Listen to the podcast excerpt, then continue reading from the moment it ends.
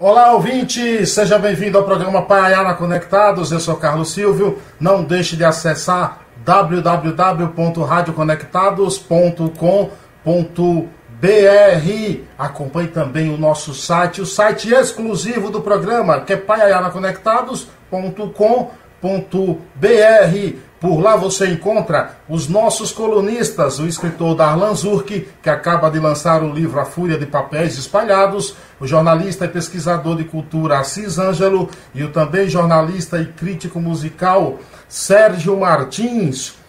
Por aqui, sempre uma personalidade importante, falando de coisas importantes, levando um pouco de conhecimento. Eu aqui sou um mero coadjuvante meu convidado de hoje. Meu convidado de hoje é aquele cara que eu tenho uma honra já de ter tirado uma foto com ele e ter um livro aqui dele autografado que eu vou mostrar daqui a pouco. É poeta, ensaísta, crítico literário, doutor em letras, professor titulado de literatura brasileira na Universidade Federal do Rio de Janeiro, ganhador de diversos prêmios literários como do Instituto Nacional do Livro, pelo MEC, e o Silvio Romero, pela Academia Brasileira de Letras. É membro da própria Academia Brasileira de Letras, eleito em 3 de junho de 2004, sucedendo Marcos Almir Madeira.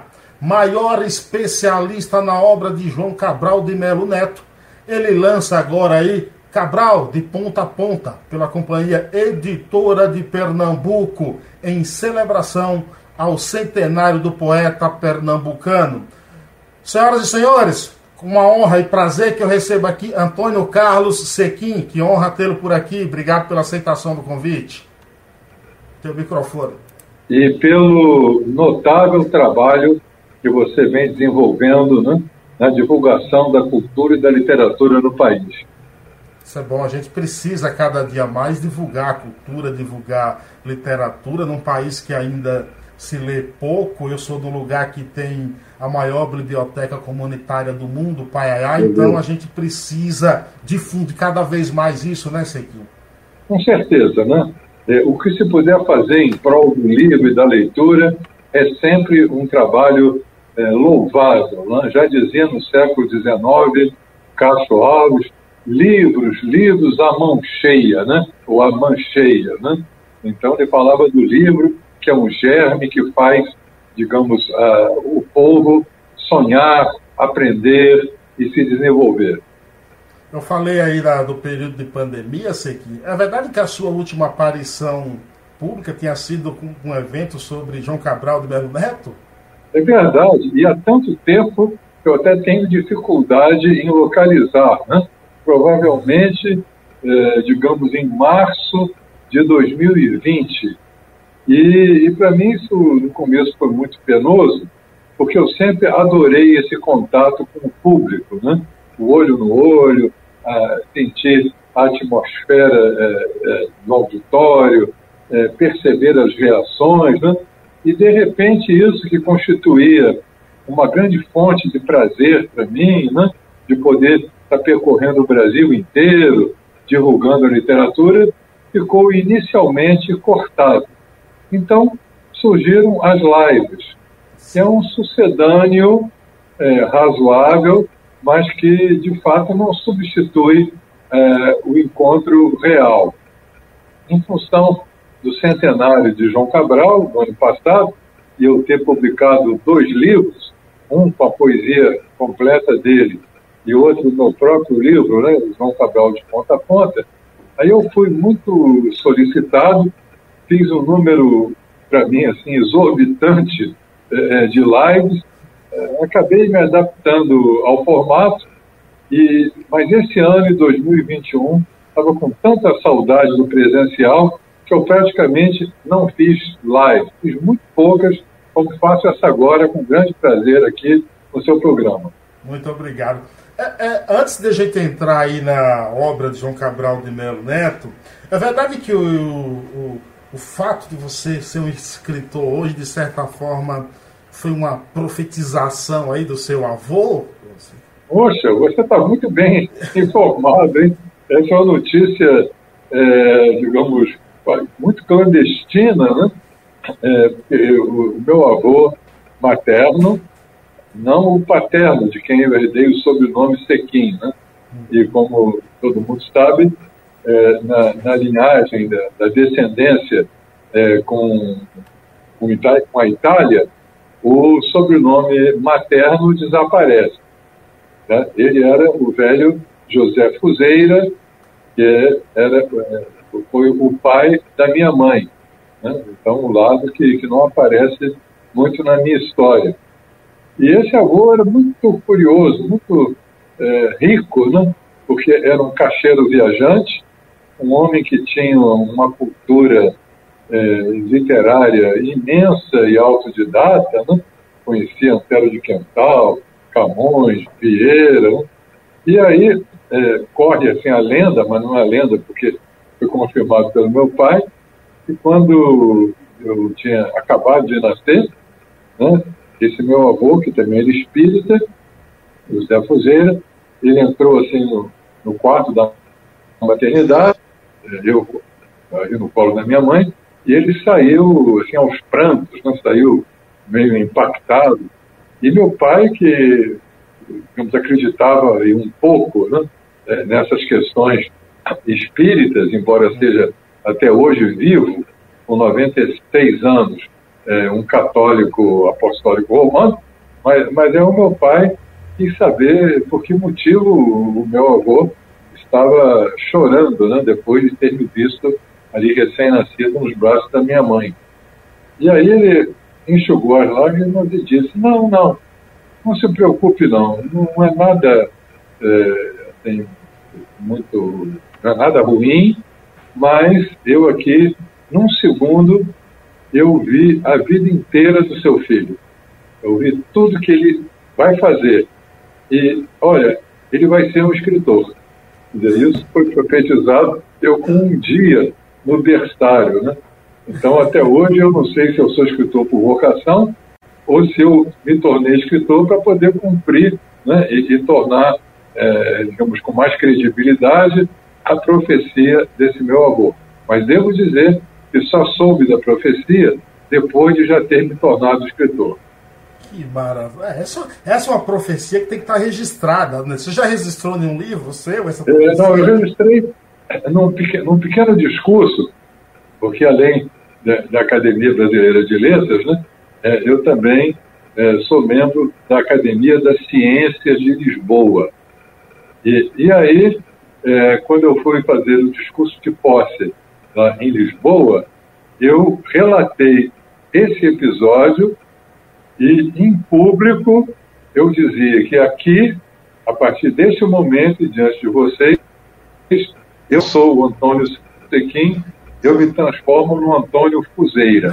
E aí resgatei, resgatei a história desse meu avô materno.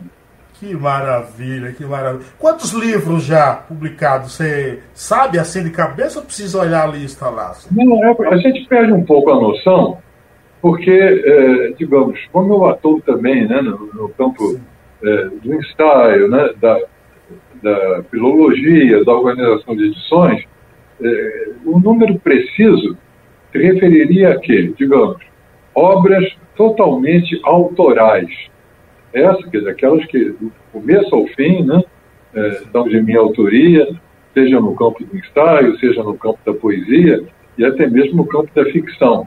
Aí eu estimaria em torno de umas 20. É, se você é, aumenta isso, amplia para organização de edições, que é algo que me dá muito prazer, né? eu tive a felicidade de organizar obras completas de grandes poetas brasileiros, Cecília Meirelles, Ferreira Goulart, eh, João Cabral, eh, Drummond, eh, parcialmente, aí nós iríamos pelo menos mais umas 15. E se nós também computarmos como alguma espécie de autoria a participação em obras coletivas, com ensaios, organizando coletâneas, né? ou colaborando, aí o número já chegaria perto de uma centena, eu diria mas são escalas. Né? Agora, o que a gente falou aí do, da história do teu avô que profetizou escritor, mas o que te leva ao mundo da poesia? Também alguma profecia, alguma coisa? Não, não. Eu acho que, é, o, o, que leva ao mundo da poesia ou ao mundo da literatura, de um modo geral, não só da poesia, é a, a consciência de que tão ou mais importante do que a realidade são as palavras que dizem essa realidade. Né? Nós entramos na realidade, não na realidade bruta, mas através das palavras que nos mostram o que, que é a realidade, o que, que é o frio, o que, que é o quente, o que, que é o alto, o que, que é o baixo. São noções que passam a existir na medida em que existem palavras que designam todos esses elementos. Né? Eu até é, gosto de citar um verso de Drummond, dizer, tudo é teu que enuncias. E a pessoa que enuncia, a pessoa que cria, né, é, é, é, aquela que se, se torna também, de alguma maneira, senhora do mundo. Porque um mundo sem palavras é, é um mundo impossível de ser imaginado. E desde, porque na medida em que, a meu ver, né, é a palavra que cria a realidade. Se você não tem é, determinada palavra para determinado objeto, esse objeto não existe, porque ele vai depender da nomeação da palavra. Quando eu fazia graduação é, de letras, né, em letras, uma professora de linguística, ela é, deu um exemplo muito curioso, que até hoje eu preservo, né, 50 anos depois ela dizia que os esquimós, onde nós temos a palavra neve, o conceito de neve, eles tinham é, 50 palavras diferentes. Uma se a neve fosse mais espessa, outra se ela fosse mais fofa, né? outra se ela fosse mais clara, outra se ela fosse mais escura. Então, como nós só temos uma palavra neve, eu só consigo enxergar ali uma coisa só, que é a neve.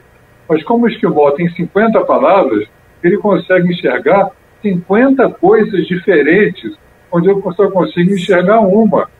Então você veja que a realidade não está naquela neve ali, mas está nas palavras, que vão recortando né, e apontando é, caminhos diferentes. E, então, para retomar aí com a sua pergunta, né, desde o início eu fui é, um eterno fascinado pelo poder da palavra. Né? E, e é aí dentro do campo da palavra, especialmente pela potência da poesia, que eu acredito que a poesia é a linguagem em seu estado máximo, máximo de condensação, de concentração e de significado. Né? A poesia, eu acho que é a vanguarda da, da língua, é a vanguarda do idioma, vai desbravando construções, vai criando é, relações que só depois a língua normativa vai absorver. E a poesia, digamos, essa ponta de lança né, da, da, vanguarda total da, é, da, percepção do mundo, da criação de uma nova novas realidades. É, Paul Valéry dizia que todo verdadeiro poeta é necessariamente um crítico de primeira ordem. Um crítico, eu emendo, é ele está sempre entre o julgar e o compreender uma obra? É, essa questão da crítica é muito interessante, né? Porque normalmente há uma certa desconfiança em relação, a, no Brasil ao menos, a poetas que também são críticos, como se fossem duas coisas diferentes. No meu caso, eu creio que são duas formas que se complementam e que dialogam.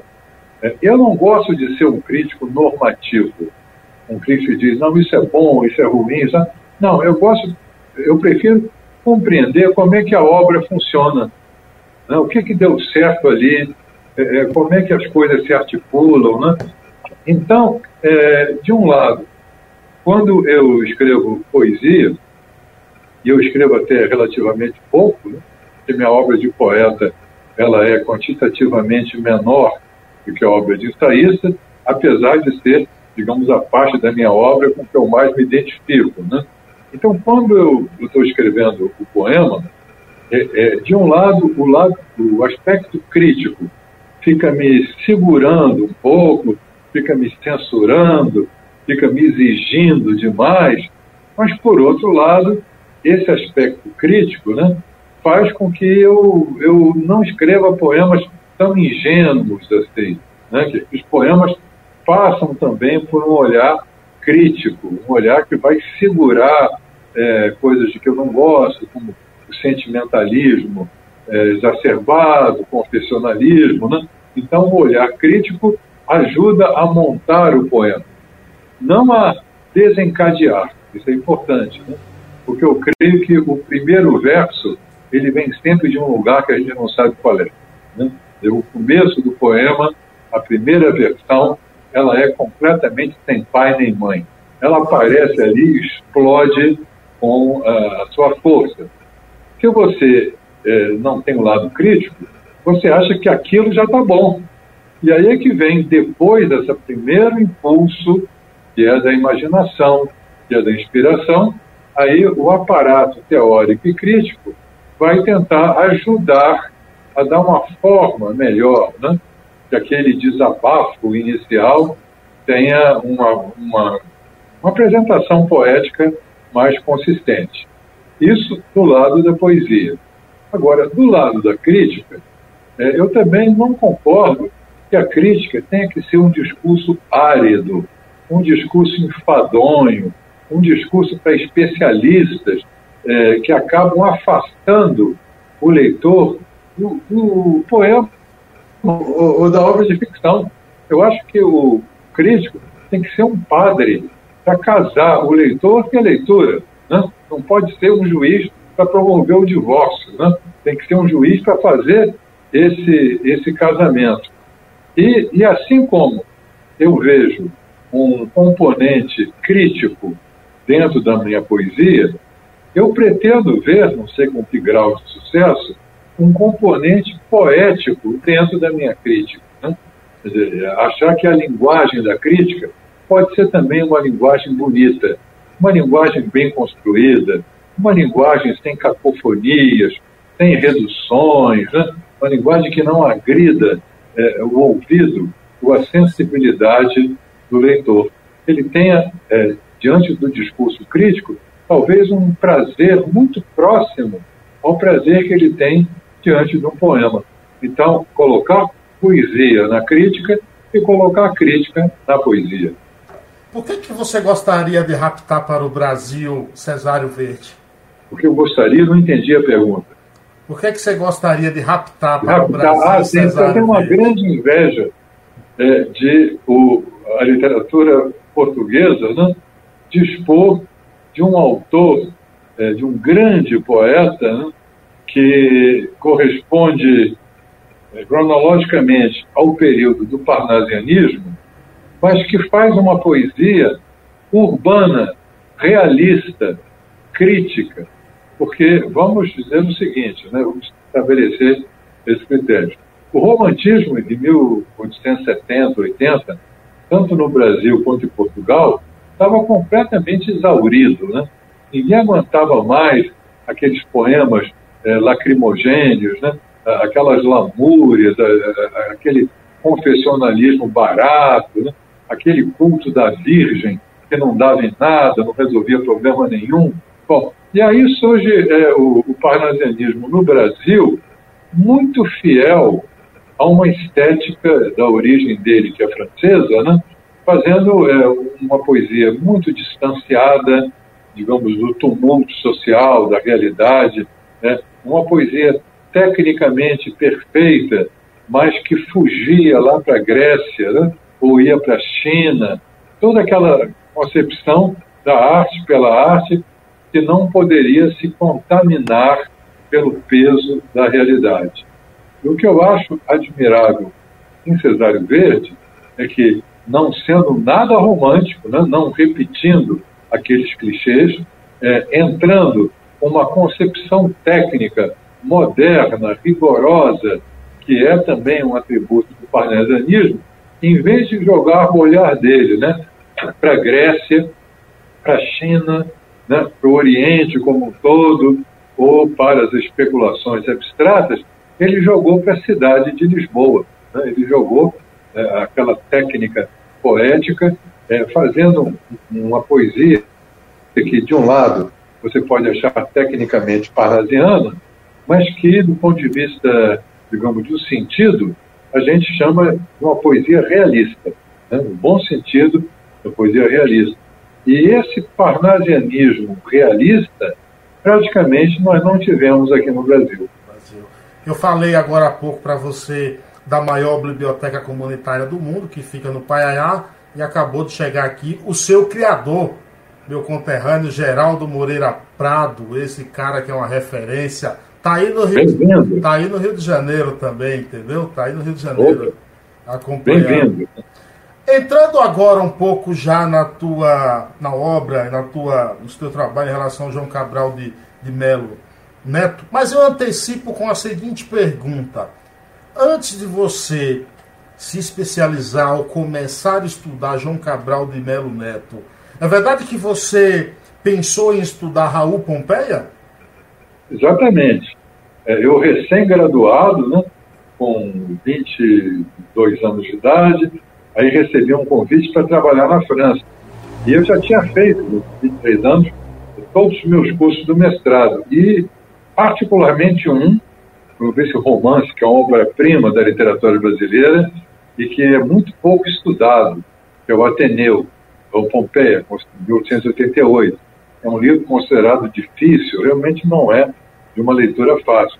Mas eu tinha imensa familiaridade com aquele livro, eu sabia páginas e páginas de cor, e aí quando eu fui trabalhar na França, em 1975, né, eu já tinha cumprido os meus cursos do mestrado e só tinha a incumbência, que não era pequena, de escrever a dissertação do mestrado para defendê-la, possivelmente quando eu voltasse eh, ao Brasil, depois desse período eh, na França. E, a rigor, eu continuei interessado no Alcompé, até que, um determinado ano, foi em 79, ou 77, melhor dizendo, eh, eu, um João Cabral entrou num programa de um concurso nacional francês, para o, do qual eu era professor. Né? E pela primeira vez, então eu comecei a ler e a estudar com calma a poesia de Cabral, até porque eu tinha a obrigação profissional de dar várias aulas sobre ela. E aí foi uma espécie de uma epifania, né? é, que não parecer muito presunçoso, eu diria, olha, Cabral está escrevendo para mim. Eu acho que, que essa, essa poesia dele, é, que é uma poesia de um obsessivo, né? Ficava esperando outro obsessivo, que sou eu, para poder pegar e, e, dar conta dela. E, e, fiquei realmente encantado. Claro que eu já conhecia João Cabral, a obra dele, não, um pouco, no meu curso de graduação, mas quando eu dei esse curso lá em Bordeaux, eh, para os alunos que iam fazer um, prestar um concurso nacional, né, eu senti aquela virada. Falei, não, não, Raul Pompeia, você me desculpe, né? Explico para outra oportunidade. E agora a minha questão é João Cabral. Mal sabia eu que a partir daí essa relação nunca iria se extinguir. Você e até pensou... hoje, ano passado, persiste. Você já pensou em reivindicar aí, ó, junto ao INSS uma aposentadoria em João Cabral de Melo Neto? É, eu acho que eu mereço, né? Porque se qualquer trabalhador depois de 30, 35 anos de dedicação à, à sua faina, ele obter aposentadoria, eu mesmo ser o primeiro brasileiro a me aposentar num autor né, de 35 anos dedicados. Né? E até quando eu lancei em 2014 um livro anterior a esse, né, do ponta a ponta, né, eu brinquei e saiu até numa coluna social aqui do Rio, do meu querido Anselmo Góes, né, uma notinha que eu ia fazer o lançamento porque era a minha despedida de casado, não a despedida de solteiro. Né? Então, depois de casado com João Cabral, trinta e tantos anos, eu estava pedindo essa aposentadoria e o divórcio amigável né, em 2017. É, é, mal sabia eu que, que, que poucos anos, desculpa, 2014, 2017 foi outro livro. Mal sabia eu que cinco, seis anos depois eu teria a possibilidade de aí sim terminar em grande estilo né, a, a nossa relação, se é que ela terminou, lançando a edição definitiva de tudo que eu pude fazer sobre João Cabral, é esse livro aqui, né, de quase 600 páginas, intitulado João Cabral de Ponta a Ponta, que saiu numa primorosa edição da CEP, da Companhia Editora de Pernambuco, no ano do centenário, e que, infelizmente, né, devido à pandemia, foi um livro que não pôde ter um lançamento presencial, presencial. mas que circulou ali em muitas lives, né, Brasil afora e Brasil adentro. Eu diria que o, o teu caso com João Cabral de Melo Neto, mesmo acontecendo um divórcio, seria aquele divórcio entre duas pessoas que teriam que manter um certo contato, pois teriam filhos, que são os livros, que são as obras. Né? É, exatamente. É, eu creio também é, que o João Cabral não gostaria muito que houvesse o divórcio, não, porque felizmente ele tinha assim um afeto, uma consideração especial para comigo. Ó, é, Geraldo Prado diz que está lendo esse livro aí, ó, achando maravilhoso. É, ele diz aqui também que é, o Ateneu é um dos grandes, um dos excelentes livros da literatura. E ele aproveita aí que você falou no parnasianismo para perguntar como você analisa a fase parnasiana de Jorge de Lima. É, é uma fase que o próprio Jorge de Lima tentou esconder. Né? Ele tem aquele famoso soneto Acendedor de Lampiões, ele publicou, ele estreou com uma plaquete que é raríssima, intitulada 15 Alexandrinos, mas eu acho muito interessante, é, especialmente os poetas que se tornaram modernistas, tendo tido antes um aprendizado parnasiano. Porque isso fez com que esses poetas, e, e foram alguns, né, não fossem lançados diretamente na seara do verso livre, como se fosse um vale tudo. Eu valorizo muito o poeta que partiu é, da poesia metricamente regular, Manuel Bandeira, por exemplo, né? com a Cinza das Horas, o Jorge Lima com os Alexandrinos, e que assim a adesão à, à poesia modernista, ao verso livre, né, foi algo pensado e refletido. Não foi algo assim no vai da valsa, contrariamente a alguns poetas que já começaram com o modernismo e a partir daí acharam que não tinham nenhuma obrigação de saber o que, que tinha sido feito antes. E acabaram com uma fragilidade técnica muito evidente. Eu creio que o melhor caminho para você desconstruir alguma coisa é você ter sabido construir antes. Porque a, a, a desconstrução imediata não é desconstrução, é a detonação. Né? O cara detona, mas não sabe nem o que, que ele está fazendo ali naquele momento. É, esse livro aí, quanto tempo de pesquisa, de trabalho, que você, claro, saiu em 2014 ele veio agora todo revisado com coisa. Isso, isso. O que é que você trabalhou durante esse tempo para trazer de novidade nesse livro? É bom, esse é um, digamos que do ponto de vista crítico, né, é, é o livro importante da minha vida, mais importante, é, no que se refere ao estudo de um único autor. E a rigor, ele já remonta é, ao início dos anos 80, quando eu fiz, uh, defendi a minha dissertação, depois eu defendi o doutorado. A minha dissertação eu fui até uma faca solâmina, em 1956. No doutorado eu avancei até o Museu de Tudo, 1980.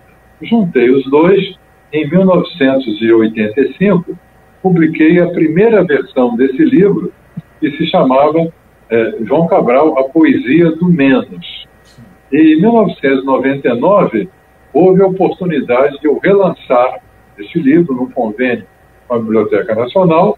Então surgiu, e como eu havia escrito outros ensaios, além, porque é, do, a poesia do menos começava no primeiro livro de Cabral, Pedra do Som, e até a, o Museu de Tudo, que era o último até então publicado. Né?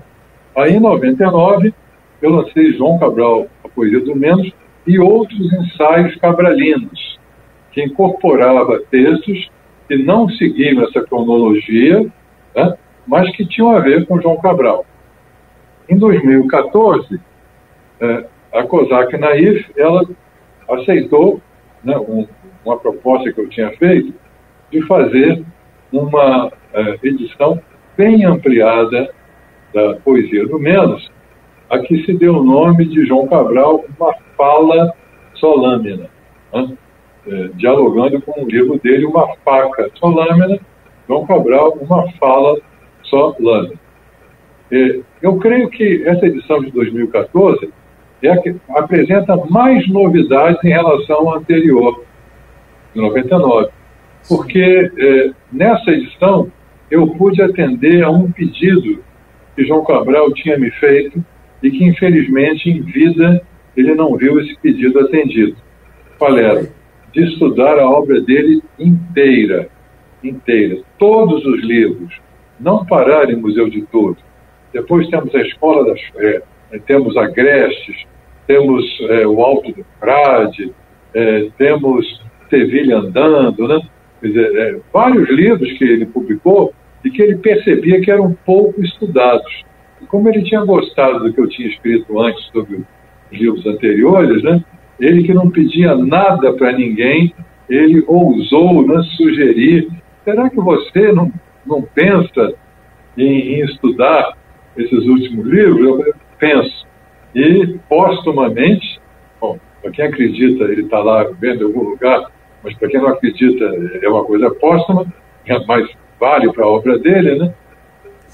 É, com uma fala solâmina, eu completei o trajeto de João Cabral. Muito bem, aí em 2020 chega o centenário e é, eu propus, a, CEP, ela aceitou, fazer uma edição que seria realmente definitiva, porque alguns pedidos que eu tinha feito, ou sugestões, não foram aceitos na época pela COSAC Naif. O primeiro deles é o próprio título. Eu teria estado, desde 2014, de ter escrito João Cabral de ponta a ponta. E a COSAC, curiosamente, a editora, não a editora COSAC, mas aquela pessoa que foi a minha editora no livro, né, é, de modo muito espantoso, disse, não, não, João Cabral de ponta a ponta é um título muito comercial. É, então, preferiu. É, é, bom, é verdade que pouco depois a COSAC faliu, mas não foi por culpa do meu livro, hein? Eu devo dizer que ele vendeu é, é, razoavelmente. E aí, é, primeiro, dizer, a CEP ela aceitou de bom grado todas as propostas que eu tinha feito e que a COSAC preferiu não incorporar. Primeiro, o próprio título, né? João Cabral de ponta a ponta. Segundo, eu aproveitei para fazer uma revisão é, em, em, vários desses ensaios, né? acho que melhorei, é, sobretudo na segunda parte, é, João Cabral, é, do Fonema ao Livro.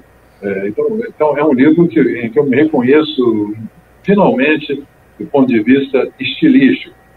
E acrescentei também uma entrevista que a COSAC não publicou. É, acrescentei. Sequinha, essa entrevista é aquela que você vai entrevistá-lo na casa dele e ele pede para voltar outro dia, é essa? Exatamente. Eu, eu, eu com 20 e poucos anos, né, eu fui lá no primeiro dia, ele me atende por três horas, e aí eu falei, olha, falta muita coisa para o que eu queria fazer. E ele ficou tão assim espantado de ver aquele pirralho é, falando da obra dele toda, né? E quando Sim. eu perguntei quando é que eu podia voltar, ele respondeu, você pode voltar amanhã?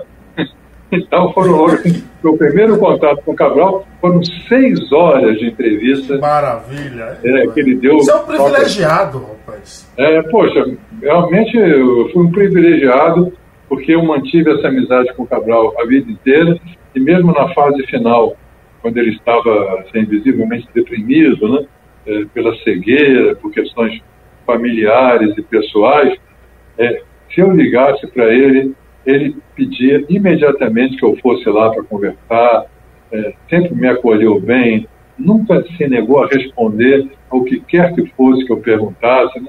Enfim, eu acho que ele confiava em mim, e aí, quem sabe, essa profecia, eu ter dito: olha, eu acho que ele está escrevendo para mim, de alguma maneira, o próprio poeta, né, é, sem ter nenhuma presunção aqui da minha parte, mas o próprio poeta dizia isso. Ele chegou a declarar que eu seria aquele crítico que chegou mais fundo, né, e mais longe é, na obra dele. Isso para mim foi um motivo assim de uma alegria extraordinária.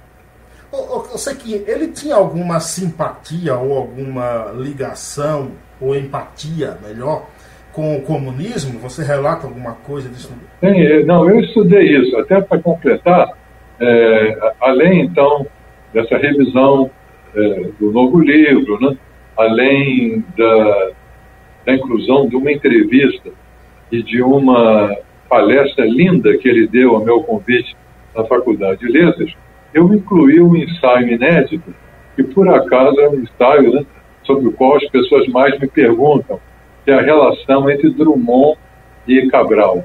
Uma relação que começou muito amistosa e que esfriou e se esgarçou totalmente. Havia muita fofoca né, nessa matéria e até onde seja possível, eu creio ter dado uma versão é, consistente né, sobre é, essa separação e sobre essa amizade.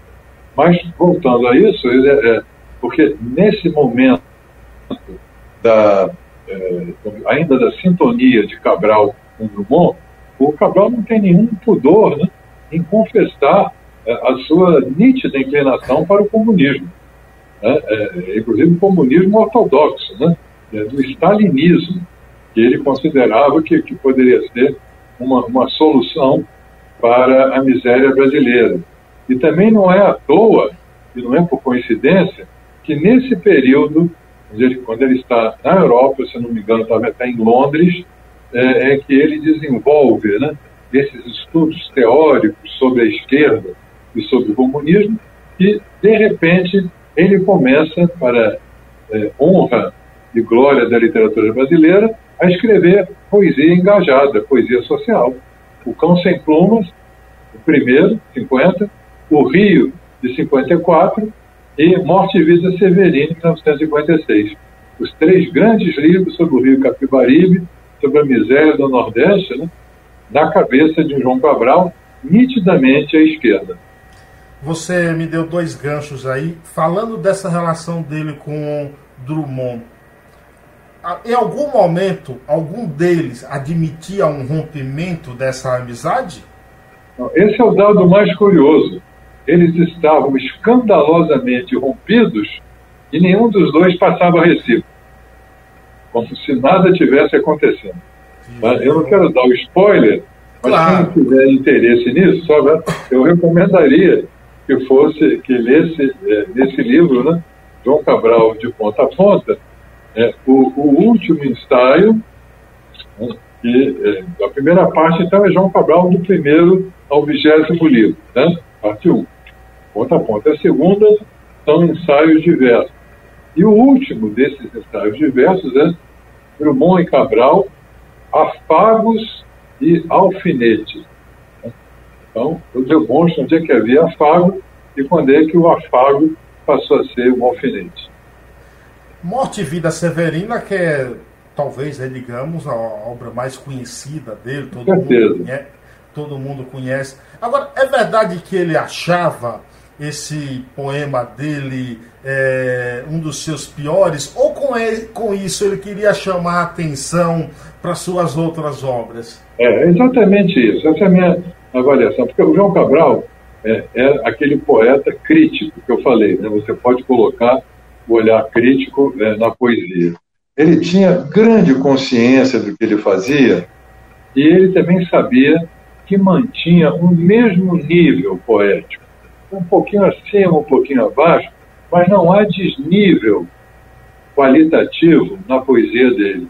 E esse é um grande mérito, né? talvez seja um, um único poeta brasileiro, ou o único grande poeta brasileiro, que mantém um padrão homogêneo do começo ao fim. Qualquer outro vai ter altos e baixos. Isso é quase inevitável. Né? Mas Cabral não. Ele mantém aquela linha de qualidade. E é claro que ele achando que todos os livros dele tinham mais ou menos o mesmo valor, e vendo um se destacar assintosamente em relação aos demais, ele tratou de minimizar o valor desse livro para dizer, gente, eu posso fazer isso aqui até melhor. Não fiquem só nesse aqui, não. Vão conhecer os outros. Infelizmente, para ele, essa estratégia não deu muito certo, né? porque até hoje, e para o bem da poesia brasileira, é, Morte e Vida Severina é, sem dúvida, o livro de poesia de maior sucesso em toda a história da nossa literatura. Já se perdeu a noção de quantas edições, eu arriscaria dizer uma centena de edições de Morte Vida Severina, quando às vezes o poeta se consegue duas edições de seu livro, já deve se dar por muito satisfeito. Imagine tendo 100 edições. Agora, é engraçado, você começa a publicar poesia quando? Na época do, do da poesia anticabralina, por exemplo? Não, não. Eu, eu comecei a, a, a, a poesia ainda na, na universidade, em 1972, 71, 72, por aí. E, meu primeiro livro é um mosaico né, de leituras, influências. Já havia ali um poema dedicado a João Cabral. Essa é minha primeira obra, né, obra de total juventude, mas também havia outro para Fernando Pessoa. É, eu era fascinado pelo confetismo, adorava a poesia medieval. Então, aquele momento de um caldeirão de, de projetos, de ideias, né? e que o poeta vai processando e depois criando os seus caminhos mais ou menos estabelecidos. E algo que eu acho muito curioso é que praticamente não existe a influência de João Cabral na minha poesia. Mas assim, alguns arriscam dizer que sim. Não, digamos o seguinte: se você é, considerar é, uma lição de João Cabral, o rigor, né, a construção, né, a, a, atenção total, digamos, a, a, a métrica, a, qualidade da imagem, etc. Esse compromisso que eu tenho com o poema, por acaso João Cabral também tem, mas eu não tenho esse compromisso por causa do João Cabral. Eu tenho esse compromisso por causa da poesia. Se você for recuar, o parnasiano também já fazia isso. Né?